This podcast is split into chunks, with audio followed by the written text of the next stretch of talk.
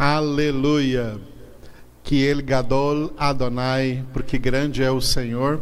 Se você não entendeu nada dessa letra aí, basta ler o Salmo 95, os primeiros cinco versículos, literalmente, esse cântico aí em hebraico que você acabou de ouvir.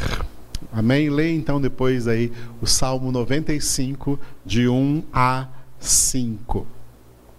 Vamos agora para a nossa última parte da nossa congregação neste domingo, dentro do livro dos Atos dos Apóstolos, capítulo 9, de 1 a 30. Esse texto, esses 30 versículos, tem o título Saulo, a história desse personagem importante, né? uma parte dessa história, né? a história da conversão de Saulo de Tarso que o Senhor transformou então no nosso querido apóstolo Paulo. Esse texto, esses 30 versículos, estão divididos de maneira geográfica em Damasco e em Jerusalém. Os primeiros 25 versículos, Paulo está em Damasco, para onde ele se dirigia quando o Senhor veio ao seu encontro e em Jerusalém, versículos 26 a 26 a 30. Por enquanto nós estamos em Damasco. Atos 9 de 1 a 25. Esse texto aí desses 25 versículos em Damasco está dividido em duas partes. A primeira parte falando da conversão de Saulo, os primeiros 19 versículos, a conversão de Saulo e versículo 20 a 25, a pregação de Saulo em Damasco. Ele já quis logo convertido, começou já a pregar ali na mesma cidade de Damasco, na Síria. Nós estamos nos primeiros 19 versículos, a conversão, Atos 9, de 1 a 19. Esse texto também está dividido em dois pequenos parágrafos. O primeiro tem dez versículos, de 1 a 10. De 1 a 10, visão de Saulo. Saulo teve uma visão de Jesus. Ele viu o próprio Jesus. Jesus apareceu, Jesus ressuscitado, glorificado, aparecendo ali a Saulo de Tarso no ato da sua conversão. E outro discípulo do Senhor que morava em Damasco também teve uma visão, o discípulo Ananias. A visão de Ananias, versículos de 11 a 19. Nós estamos na visão de Saulo, né? Atos 9, de 1 a 10.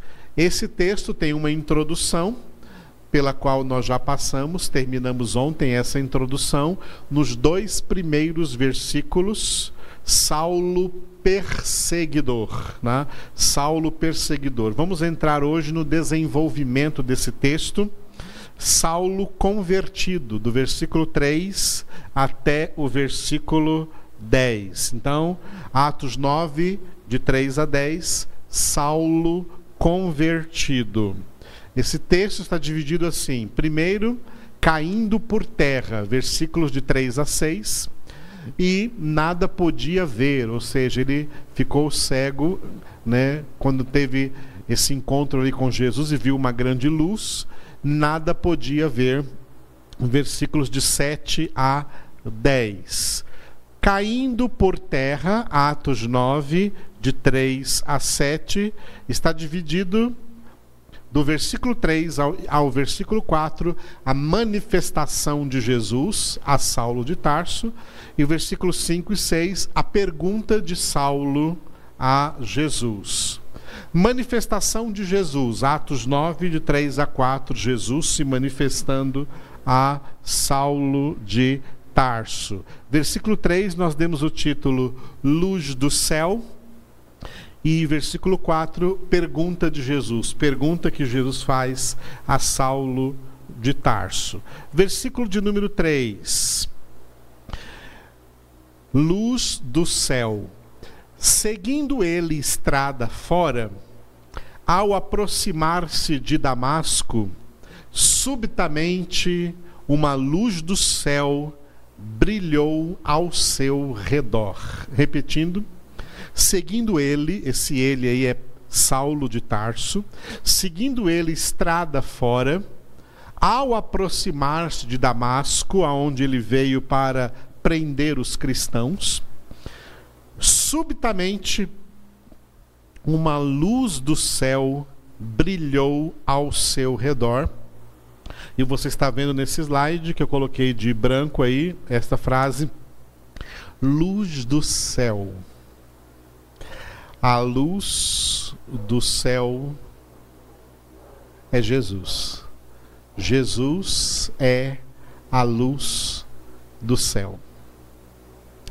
João capítulo 8, versículo 12, o próprio Jesus declarou: Eu sou a luz do mundo. Quem me segue não andará nas trevas, mas terá a luz da vida. João capítulo 1, no discurso sobre o verbo, o verbo de Deus, que é Jesus, diz: o verbo era a verdadeira luz que vindo ao mundo ilumina todo homem. Mas o capítulo 3 de João também diz que a luz veio ao mundo, mas os homens amaram mais as trevas do que a luz, porque as suas obras eram más. A luz veio ao mundo. Essa luz que veio ao encontro de Saulo de Tarso, essa luz que é Jesus, essa luz já veio ao mundo. Essa luz já veio ao mundo é, basicamente de duas maneiras. Primeira,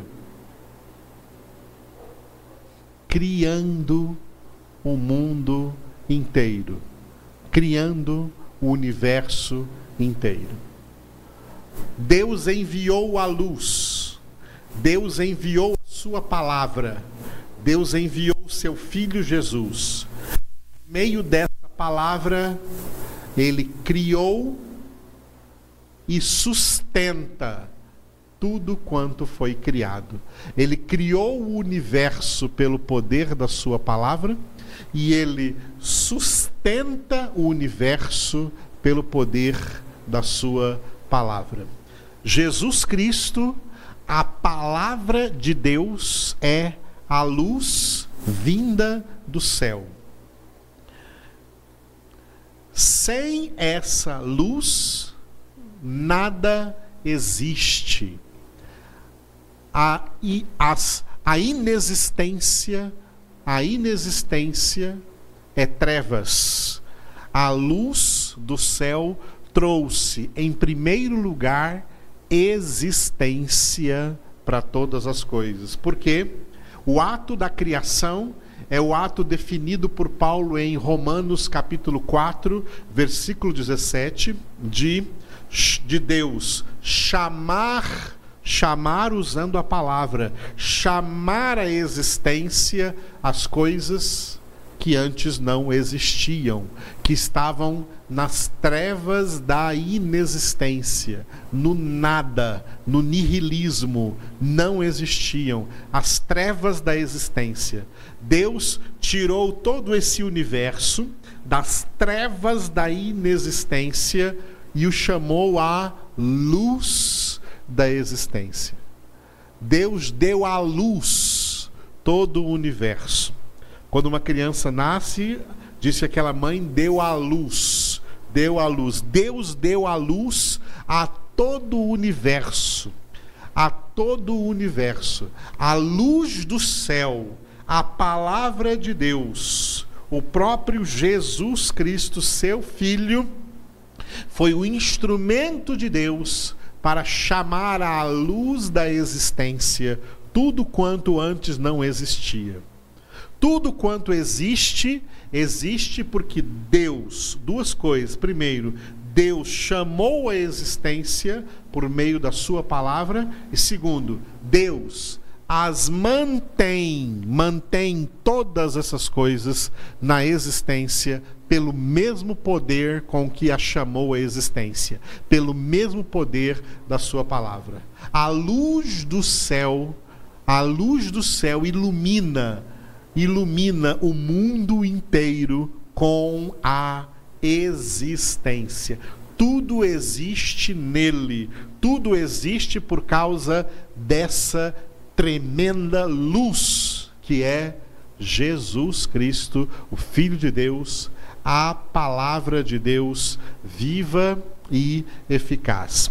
Por isso, como eu citei agora mesmo, o discurso que o apóstolo João descreveu sobre a inspiração do Espírito Santo, iniciando o quarto evangelho, o evangelho segundo João, o discurso do Verbo, onde Jesus Cristo é o Verbo de Deus, diz que ele é a luz que ilumina todo homem. O que isso significa em primeiro plano? Ele é a luz que ilumina todo homem, porque ele é a luz que deu existência e vida biológica, vida física, vida em grego bios para todo homem. Todo homem está vivo e respirando aí na terra, se movendo na terra, vivendo na terra, porque Jesus Cristo está dando a eles luz de vida, mesmo de vida biológica, como dá vida aos animais, vida aos pássaros, vida aos répteis, vida às plantas. A vida, a vida está aí no, em todo o meio ambiente em que nós vivemos. A vida natural, a vida física, a vida biológica, vida que em grego se chama bios, procede dessa luz do céu. É Jesus Cristo quem dá vida a todos os homens. E num segundo sentido, essa luz que Jesus disse, onde eu citei, em João 8, 12 quem me segue não andará em trevas, mas terá a luz da vida. Agora, vida ali não é bios, vida é zoe, é vida espiritual e vida eterna. É a vida que Deus ministra exclusivamente nos salvos, nos filhos de Deus, nos que são alcançados pela graça. Deus ministra neles vida Zoe. Saulo de Tarso só tinha bios. Mas a partir deste momento, neste versículo, em que subitamente uma luz do céu brilhou ao seu redor, a partir desse momento ele recebeu Zoe, ele recebeu vida espiritual, quando ele recebeu a salvação quando ele está sendo aqui alcançado pela graça. Então, a luz do céu, Jesus Cristo, a palavra de Deus, age em todo o universo de duas maneiras: uma maneira geral e uma maneira particular. A maneira geral, chamando tudo à existência dando vida e existência a tudo quanto existe, a todos os seres, a todos os homens, a toda a humanidade, dando a todos vida bios, vida biológica. Mas no sentido restrito, no sentido particular, existem aqueles que são feitos filhos de Deus, e a esses, além da vida bios, da vida física, da vida biológica, o Senhor dá a eles. A luz do céu traz para eles vida zoe, vida espiritual. É aí que eles nascem de novo, é aí que eles são cheios com o Espírito Santo, é aí que são transformados em filhos de Deus, e é aí que acontece o maior milagre que pode Deus operar na vida de um ser humano. Milagre que nós não podemos jamais minimizar, nem menosprezar e nem deixar cair na normalidade essa palavra: conversão. Conversão. Quantas vezes você já ouviu a palavra conversão? Uma real conversão, ela só acontece da parte de Deus. É uma obra de Deus. Saulo de Tarso não se converteu, ele foi convertido. As pessoas convertidas não são pessoas que converteram a si mesmas, elas se converteram ao Senhor. As pessoas verdadeiramente convertidas, como a própria palavra está dizendo, usando o verbo na voz passiva e não na voz ativa, elas não se converteram, elas foram convertidas. Deus é quem opera a conversão no exato momento da vida dessa pessoa, um momento marcado pelo próprio Deus. Deus é quem marca essa data, Deus é quem marcou essa data na vida do apóstolo Paulo, e para ele foi algo assim súbito, por isso Lucas escreveu aí este advérbio subitamente, ou seja, de repente. Ninguém preparou isso. Ninguém, ninguém tinha isso como estratégia, ninguém tinha marcado essa data, ninguém sabia que isso ia acontecer naquele momento. Aconteceu subitamente, aconteceu de repente. Assim como o dia de Pentecostes, quando nós lemos Atos capítulo 2, de repente, ou seja, subitamente veio do céu como que um vento impetuoso e encheu toda a casa onde estavam sentados. Amados, é maravilhoso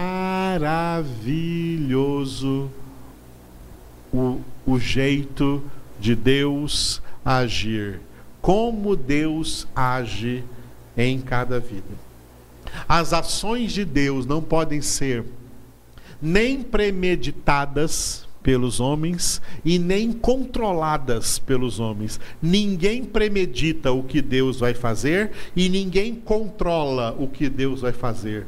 Deus é soberano, está acima de toda premeditação humana, está acima de todo controle humano, e quando ele quer fazer alguma coisa, ele o faz e ele começa a fazer isso de maneira súbita, de repente. Ele vê, agora é a hora de agir nessa vida, e Deus então começa a agir nessa vida subitamente. Saulo de Tarso estava indo para Damasco. A única pregação do evangelho que até agora ele tinha ouvido foi a pregação de Estevão no capítulo de número 7, quando Estevão então pregou ali no sinédrio para os sacerdotes que o prenderam e Saulo estava ali como membro do sinédrio e ouviu aquela ouviu aquela pregação.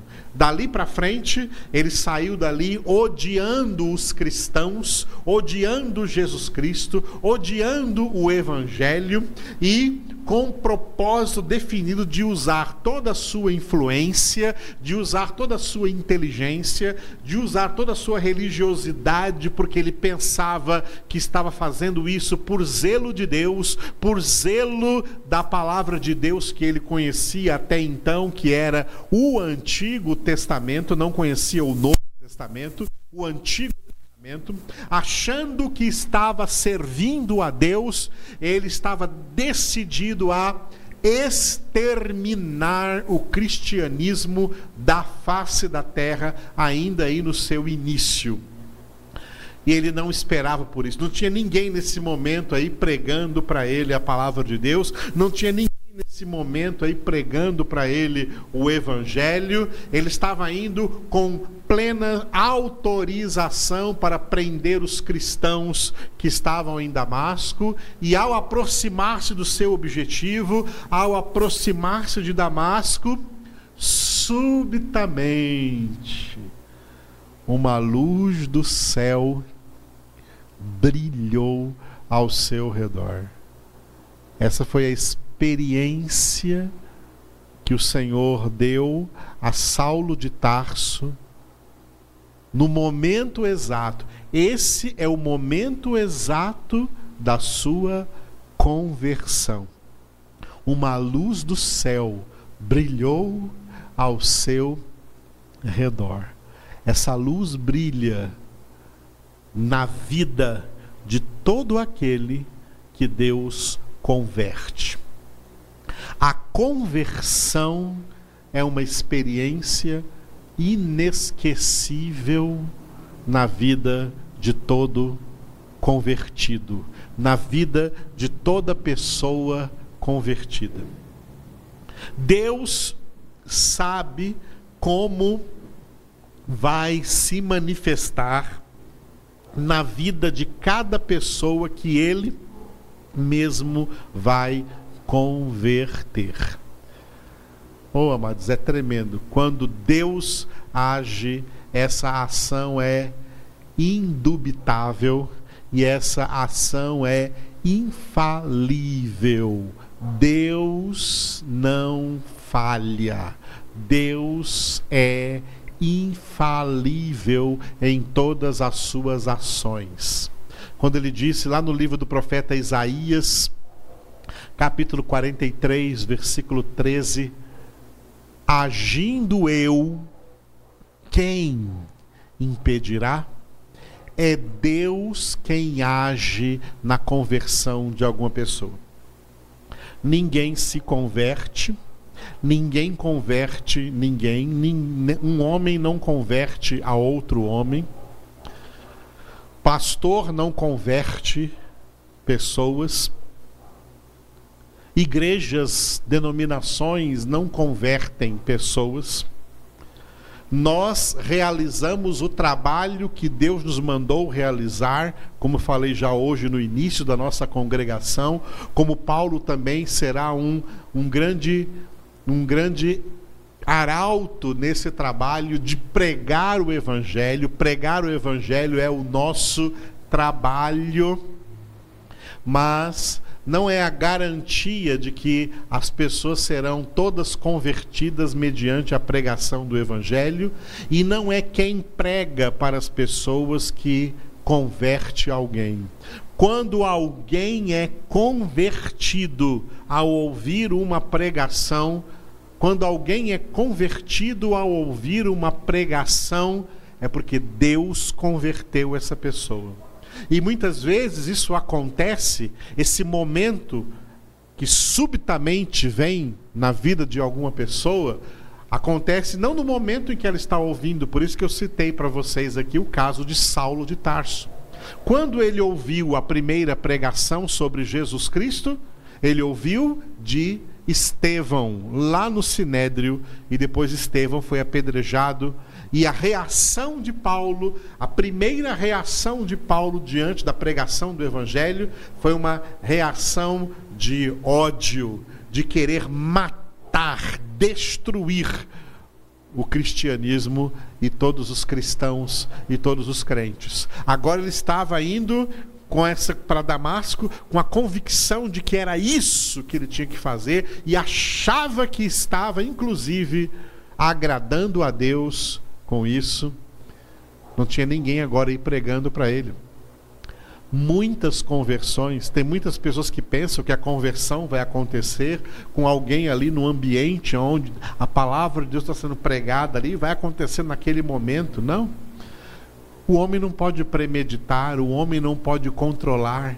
A conversão acontece quando Deus quer que ela aconteça. No momento em que Deus quiser que ela aconteça. E se ela não acontecer é porque Deus não quis porque se Deus quiser, ela vai acontecer no momento em que Deus quiser, onde quer que essa pessoa esteja. Saulo estava aqui numa estrada, quase chegando ali, quase, quase no trevo da cidade de Damasco, se aproximando da cidade de Damasco, foi naquele lugar geográfico e naquele tempo específico que subitamente uma luz do céu brilhou ao seu redor.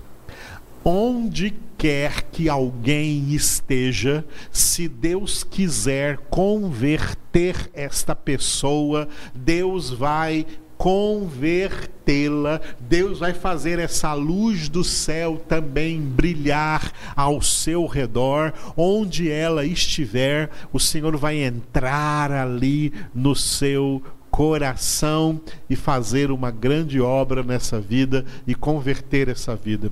Pode estar numa estrada, pode estar em um clube, pode estar em uma fazenda, pode estar em um shopping, pode estar em sua casa, pode ser de noite, pode ser de, de, é, no momento em que está dormindo e Deus a acorda e a converte, pode ser no momento que for, no lugar que for, não existe nada, não existem barreiras, não existem circunstâncias, não existem entidades nem diabólicas que possam impedir Deus de converter quem ele quiser converter. Aprenda isso aqui na sua mente, no seu coração e tenha essa certeza de fé. Todas as pessoas que Deus, desde antes da fundação do mundo, planejou converter, ele as converterá. Deus não converte alguém porque nós oramos por essa pessoa. Ah, estou orando para Deus converter Fulano. Não, Deus não vai converter esse Fulano porque você orou. Deus vai converter se Ele quiser converter. Se Ele planejou isso muito antes de você estar orando, porque Ele planejou isso muito antes de você existir, Ele planejou isso antes do universo inteiro existir, antes de Gênesis 1:1, antes de começar a criar. Deus já conheceu toda a humanidade que ia existir e Deus já planejou quem quantos e quem e quando e em que circunstância os iria converter. Isto não procede do homem, não é plano do homem, não é predeterminado por homem, não é não é controlado por homem, isso está nos arcanos de Deus nos planos de Deus, nos propósitos de Deus. Todas as vidas que Deus quiser converter, Ele vai converter. Deus escolheu Saulo de Tarso antes da fundação do mundo. E aqui chegou o momento onde, subitamente, a luz do céu brilhou ao redor dele. Eu me lembro do dia 5 de abril de 1981, era um domingo, às 10 horas da manhã, quando o Espírito de Deus fez também com que essa luz do céu brilhasse ao meu redor. Foi a data da minha conversão. A conversão é uma obra de Deus na vida de quem Ele quiser. Não é, amados, permita-me dizer isso, não é na vida de quem nós queremos ou de quem nós gostaríamos. É até bonito nós querermos que as pessoas sejam convertidas. É algo louvável que nós desejássemos que todos se convertessem. Porque quem é convertido tem esse desejo. Quem é convertido tem esse desejo de que todos fossem convertidos. Quem tem essa experiência com Deus tem esse desejo legítimo de que todos também fossem. E esse desejo legítimo, que é também uma das motivações para testemunharmos a Cristo, para todas as pessoas, pregarmos o Evangelho para todas as pessoas e orarmos por todas as pessoas para que sejam convertidas, como nós gostaríamos que fosse assim. É legítimo isso. No entanto, a realidade é essa. Essa conversão vai chegar na hora exata, marcada por Deus na vida de quem Ele determinou que isso aconteça. É Deus que é soberano para determinar, para controlar e para agir. Aleluia. Confiamos no Senhor, que fez em nós essa boa obra e que e continua fazendo na história da humanidade, sobre a face da terra, em quem Ele quiser, na circunstância em que estiver. Subitamente Ele faz com que a luz do céu brilhe ao redor de quem Ele quiser. Aleluia. Vamos encerrar orando ao Senhor. Obrigado, Senhor, por essa palavra na qual nós estamos meditando aqui no livro dos Atos dos Apóstolos.